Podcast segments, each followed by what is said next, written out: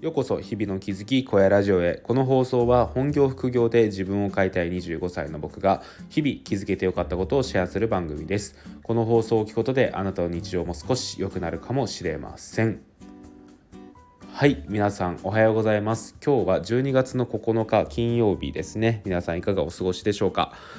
東京寒いですね毎日。うんもうすっかり冬だなっていうのをね感じさせられますね。うん。本当に体調管理と気をつけて日々過ごしていきたいななんてことを思っております。はい。で今日はなんですけど自分で自分の表現の幅を縮めてはいけないっていうことをお話ししていきたいなと思います。僕はですね普段ウェブのウェブで何かを書くっていうことを結構なりわいにしていてですね、まあ、本業も編集ライターという仕事をしておりますし副業でも書くことを仕事にしています。であとはノートなんかのノートをこう趣味にしてやっていたりとかっていうことで、まあ、いろんなね表現の仕方をしているんですけど、まあ、共通点としては書くってことをすごいね大切にしているんですよね。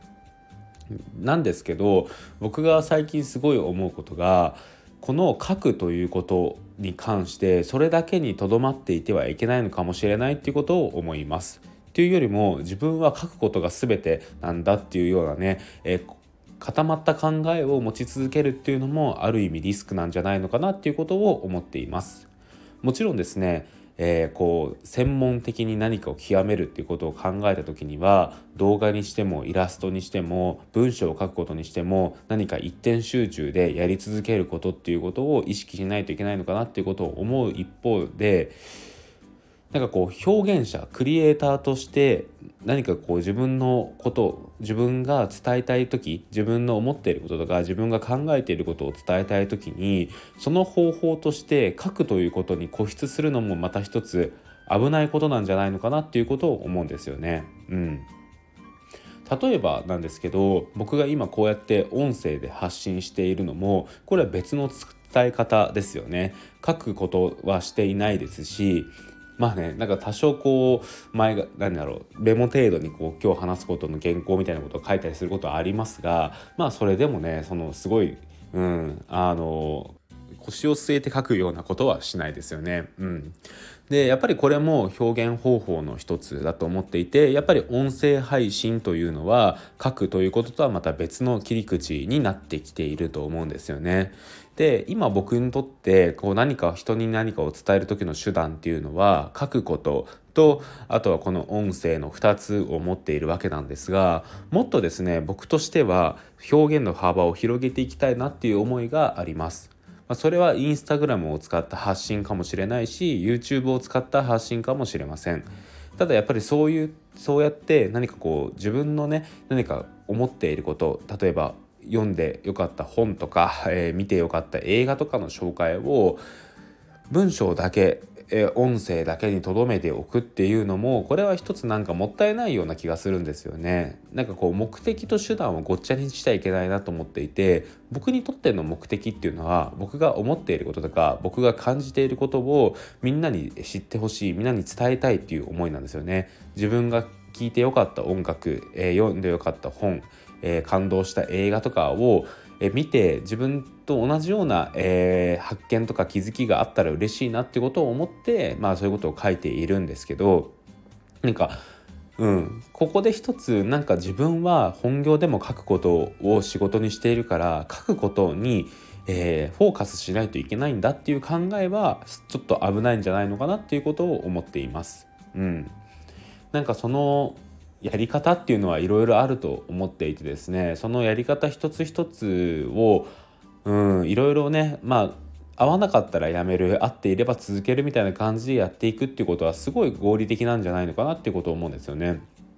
結構ですねあの YouTuber の方ももともとブロガーだった方とか多いんですよね。うん、でそういう方たちってやっぱりこう自分のね、えー、と伝え方をこうピボットしてって元は文章で伝えるってことを頑張ってみたけどこれよりももっと合理的なのが YouTube だっていうことにたどり着いて移動したと思うんですよね。うんまるでそういうこう遊牧民みたいにですねなんかこう決まった場所に固執せずに移動していくっていうようなね、えそういう考え方っていうのは何か今後生きていく上ですごい大事なことなんじゃないのかなっていうことを思います。僕は普段ですねあのこうベンチャー企業とかで働いていてとかてかベンチャー企業で働いているんですけど思うのが何だろうやっぱりやってみてダメだった時っていうのは撤退をするっていう選択肢もあるんですよね。でそうですね僕もこう何かこれをやってみたいですって挑戦してみたことであんまりうまくいかなそうだなとか自分のそのやっぱりこう働いてる時間に対してコストがねこう見合わないなって思った時はすいませんこれはちょっと一回やめたいと思いますっていうことを言ったりしますね。そうやってですねまあ合わなかったらやめるっていう感じでなんかその合っていたら続ける合わなかったらやめるみたいなぐらいの考え方で次のもの次のものっていうことをこうやってみるっていうのも大事なんじゃないかなと思います。まあ、一つのことに集中して継続してやっていくことこれもすごい大事な一方でうんなんか合わないんだけどこれが自分にとっての転職なんだってことを思い続けてやるっていうのもまあきついですよね。うん